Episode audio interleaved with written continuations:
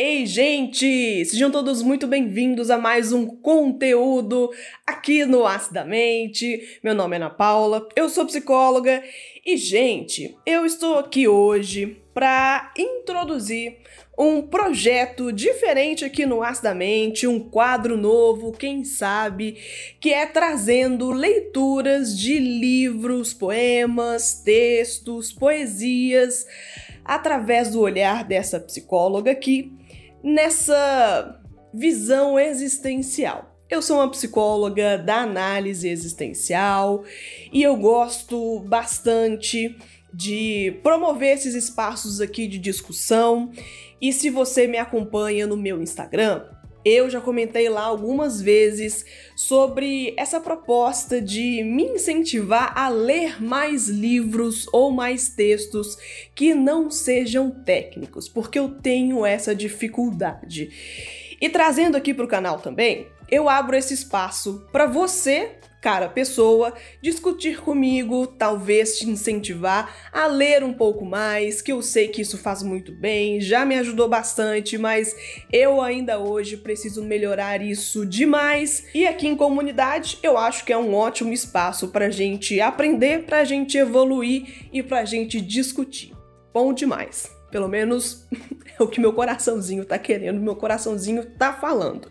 E como você deve ter visto aqui em algum lugar nesse vídeo, hoje eu trouxe análise de um livro que ele é razoavelmente recente, que eu li em 2020, uma autora brasileira que me chocou bastante quando eu li esse livro. E eu espero que você goste de entender um pouco sobre essas leituras um pouco mais profundas, um pouco mais existenciais, um pouco mais filosóficas, um olhar um pouco mais reflexivo, pensativo sobre a vida, mesmo que não seja uma leitura técnica. Porque, gente, nossa leitura técnica, olha, eu já tô aqui, ó, sério mesmo.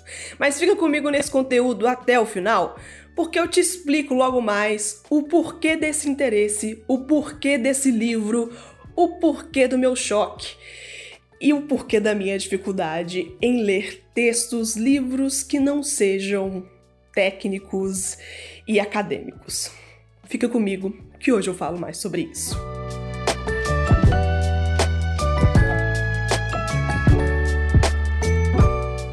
Pois é, pessoal, na minha infância e adolescência, infelizmente eu não fui introduzida ao mundo da leitura, da literatura, de uma forma que hoje eu considero adequada. Na verdade, foi bem ruim.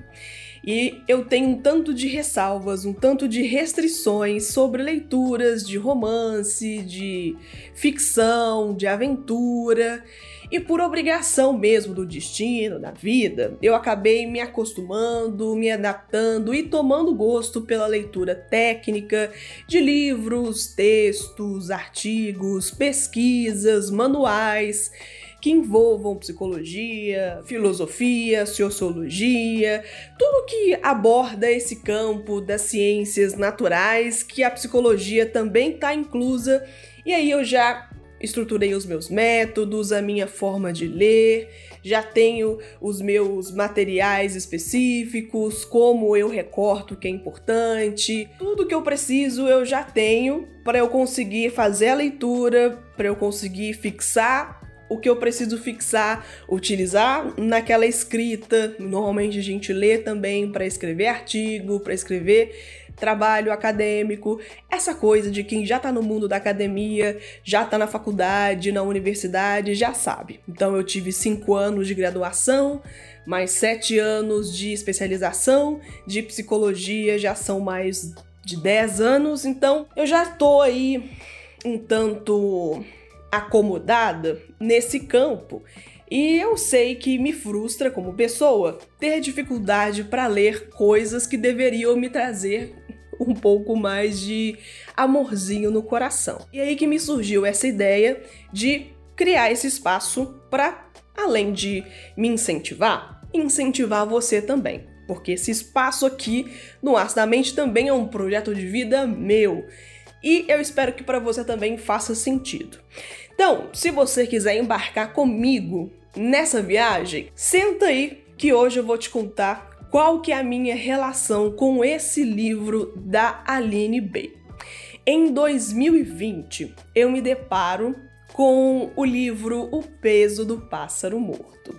2020 foi o início da pandemia e aí começa aquele caos todo aqui no nosso universo Brasil. O caos, né, gente? E aí, bem, eu vi a notícia, que eu vou até recorrer aqui à nossa amiga internet um, para ter mais informações. Bem, a, a autora Aline Bay é uma escritora brasileira e em 2018 o Peso do Pássaro Morto venceu o Prêmio São Paulo de Literatura na categoria Melhor Romance de Autor com menos de 40 anos. E aí, eu gostei dessa proposta porque para uma pessoa que já tá é, já tem restrições com leitura é, de romances e tudo mais, ler clássicos já tem muita gente que fala, me fala, ah, você tem que ler os clássicos, começa pelos clássicos. E é o mais difícil, porque é uma leitura clássica, é normalmente tem é uma coisa que a gente já leu na escola e é aquela leitura obrigatória e já me traz assim sentimentos ruins. E também é uma leitura talvez com um dialeto mais é, robusto, mais complicado, dialeto de época. Eu achei interessante a proposta de buscar um livro de uma autora jovem, um livro novo também, de 2018, na época 2020, então um livro recente e um livro premiado. Falei, ok, parece razoável para começar por aí. Bem, eis que eu me deparo com essa história que foi um puro caos na minha cabeça. Foi um, um livro, uma leitura densa, densa não de ser complexa, nem de ser uma leitura demorada, um livro grande, nada disso. É uma leitura até simples, mas novamente aqui, gente, é, eu sou psicóloga, então eu não tenho nenhuma pretensão de fazer uma análise crítica, técnica eu não sou formada em letras, jornalismo, nem nada do tipo, não sou escritora. É, o que eu entendo mesmo é só como leiga que lê. E a minha intenção é fazer essa leitura expandindo mais para o campo da psicologia, expandindo mais para fenomenologia, para análise existencial, sem dar spoiler, para que você também possa ler o livro e que eu não influencie negativamente, não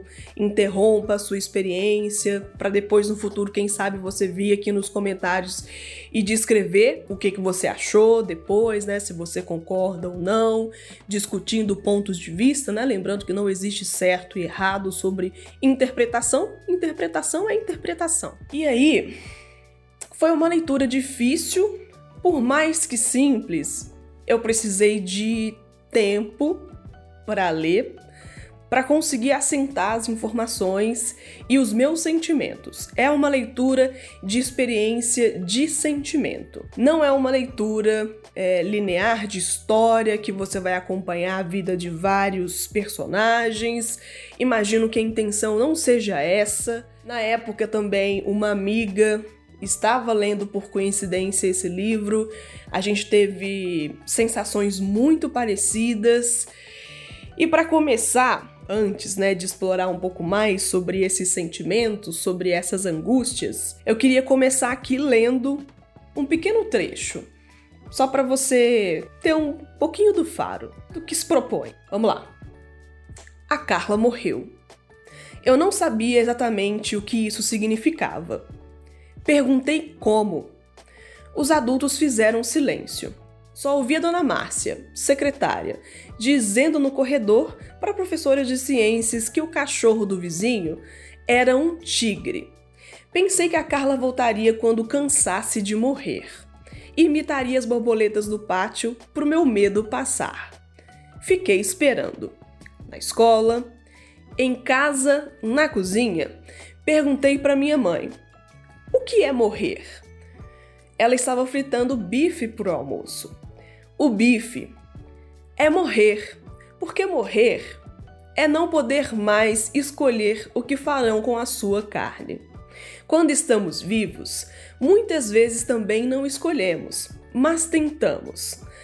Almoçamos a morte e foi calado. Essa leitura para mim, o que eu posso dizer do início é a minha percepção de uma leitura sobre o universo da perda. É um existir sobre o perder, para início de, de muita coisa. O livro conta a história de uma personagem que não tem nome, é, do início da sua vida, lá pelos oito anos, e vai até o fim nos seus 52. E nessa trajetória de vida, claro que saltando ali um.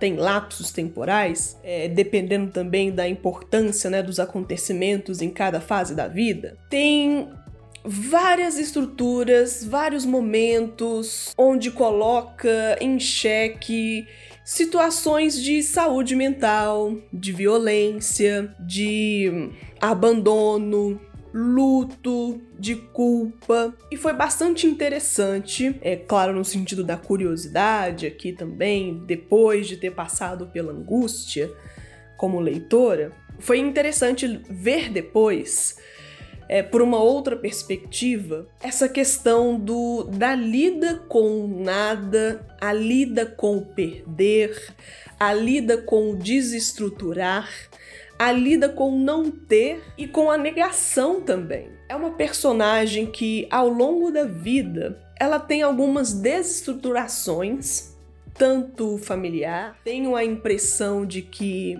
foi negado a ela é, informações, foi negado a ela algumas algumas coisas que poderiam trazer para ela um pouco de maldade, um pouco de entendimento do mundo, de como as coisas funcionam, uh, talvez um pouco de tato dos adultos que ali estão com ela. Tem uma fragilidade também muito nítida das relações, ao longo aqui da história a gente percebe que ela não tem muita conexão com muitas pessoas.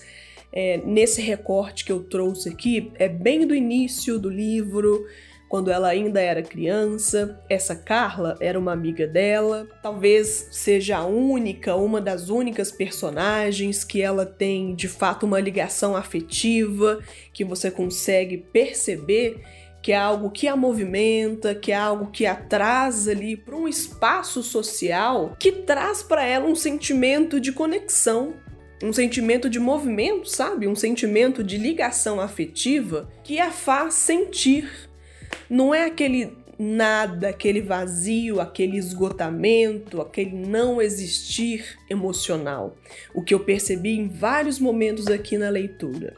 Que, inclusive, o que eu percebi aqui Esteticamente, o livro também é muito diferente, o que foi muito curioso, porque eu tive uma leitura, uh, uma leitura digital uh, através do leitor digital de livros, e eu achei que era uma falha na configuração do, do e-book, e não era. Porque normalmente eu estou muito acostumada a fazer leituras de livros que são configurados muito padrão. Aquela questão, né, de recuo da primeira frase, do, estrofe, as linhas muito organizadas, né, tabuladas. E aqui é desestruturado. A gramatura, não sei como que se fala, gente, o pessoal da área aí me ajuda. É desorganizado. Não, não segue um, um padrão estético comum aos olhos, pelo menos do leigo, do meu olhar leigo, me chamou muito a atenção.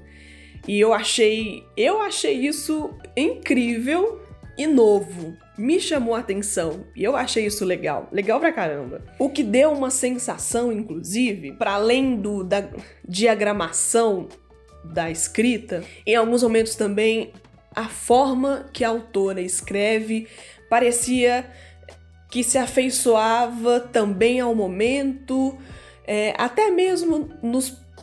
Claro que acho que tem uma licença também, né, para isso, uh, mas perdoando ali a questão de pontuação, na falta da pontuação, o que muitas vezes foi confuso para mim, mas eu entendi que, que era uma própria questão, como se eu tivesse dentro da cabeça da personagem sabe? Ouvindo ali os pensamentos acelerados, desconexos, os pensamentos desestruturados. E aí eu volto para minha experiência profissional, que na clínica, muitas vezes o que acontece com os pacientes que estão em sofrimento é justamente isso é uma fala desorganizada, é um pensamento desestruturado ali dentro daquele cenário. E assim, novamente, né, desestruturado dentro daquele padrão que a gente tá acostumado a ver, assim, né? É uma fala problemática essa porque sugere que existe um padrão de certo e errado, de forma de pensar e de forma de, de ser. Mas só para você compreender que existe uma diferenciação nítida. Aqui que parece que eu fui botada. Parece que você, né, o leitor, é colocado ali dentro dos pensamentos, sem filtro, sem freio. E você tá ali, exposto ao que tá acontecendo, ao que ela tá sentindo. E é um turbilhão de coisas que ao mesmo tempo que parece ingênuo, porque a personagem, mesmo com o seu envelhecer, ainda para mim foi difícil perceber a nuance da fala com o envelhecimento, do amadurecimento, né, também da forma de pensar, da forma de falar, mas eu percebi que que é uma fala que algumas vezes era muito ingênua e algumas vezes na ingenuidade já vinha logo em sequência com um soco na boca do estômago. É tipo um filme de terror, sabe? ou de suspense, que você tá ali tem uma cena bonitinha, aquela cena entre um terror e outro, que é para dar uma abaixada, assim, sabe? Pra você não ficar sempre instigado e morrer ali de angústia, para dar aquele alívio. Aqui o alívio também ele não tem um timing certo, sabe? Ele não tem um timing, é, como que eu posso dizer? Ele não tem um timing que é exato. O alívio ele pode durar de uma página para outra, de repente pode ser de cinco páginas para daqui a cinco outras páginas. Pode ser que na mesma página você já tome dois socos no estômago direto. É, é uma leitura difícil, é uma leitura densa, que você é pego despreparado, é pego completamente sem proteção.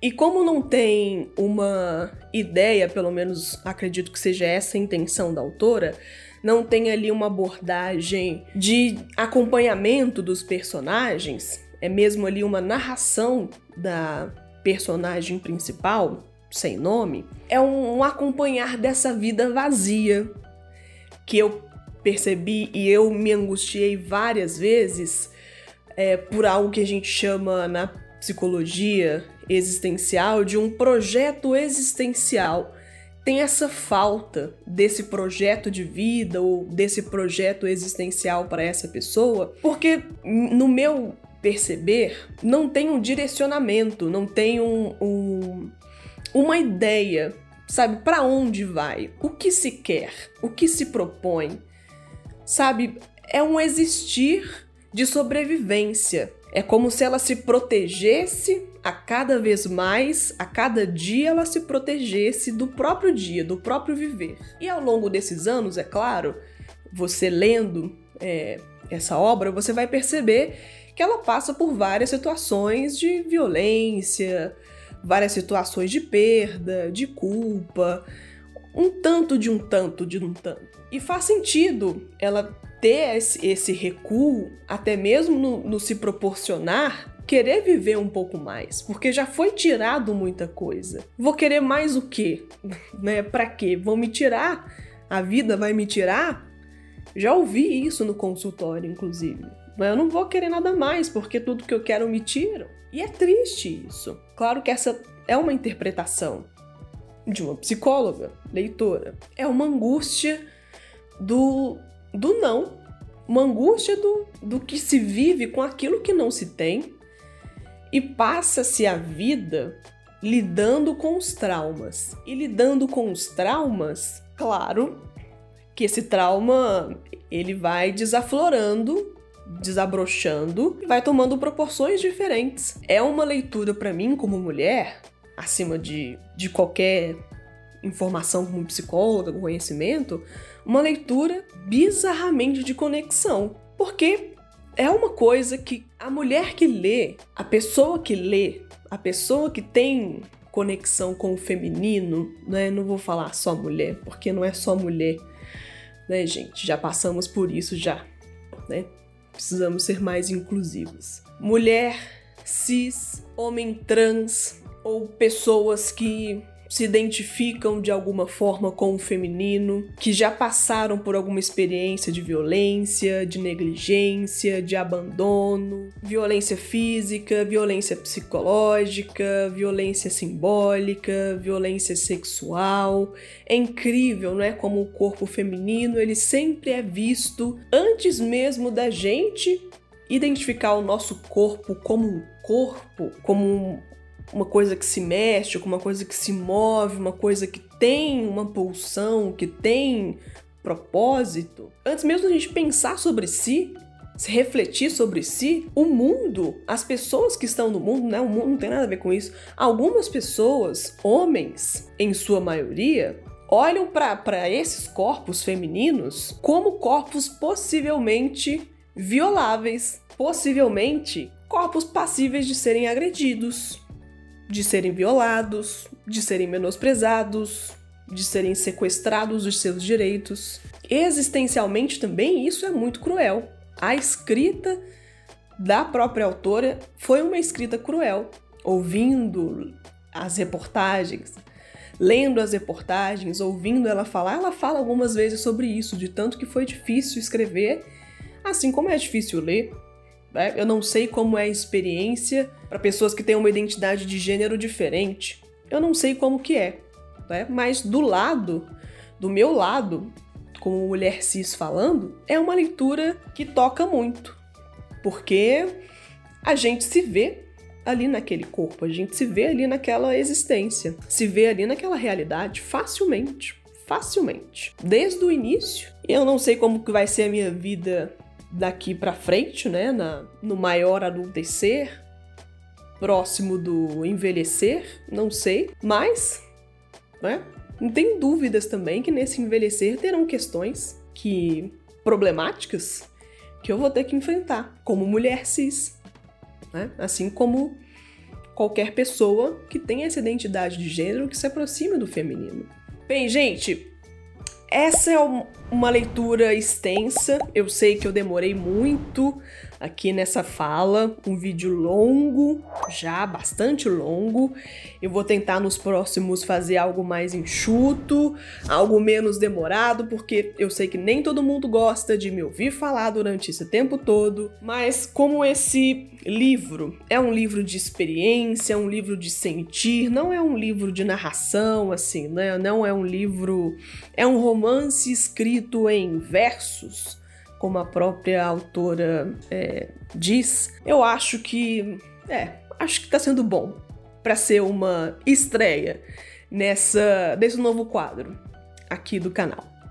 Bem, eu agradeço muito para você que tá aí do outro lado que valoriza esse projeto de vida da minha parte que valoriza também o esforço, sempre engajado aqui para falar de psicologia, sempre de formas diferentes, com formatos diferentes, mas sempre com essa intenção de trazer esse olhar para a vida, esse olhar sobre o eu, esse olhar sobre o outro, sobre esse corpo, sobre esse existir. E eu espero que tenha feito sentido para você. Deixe nos comentários se você gostou, se você tem indicações também de leituras, se você já leu esse livro.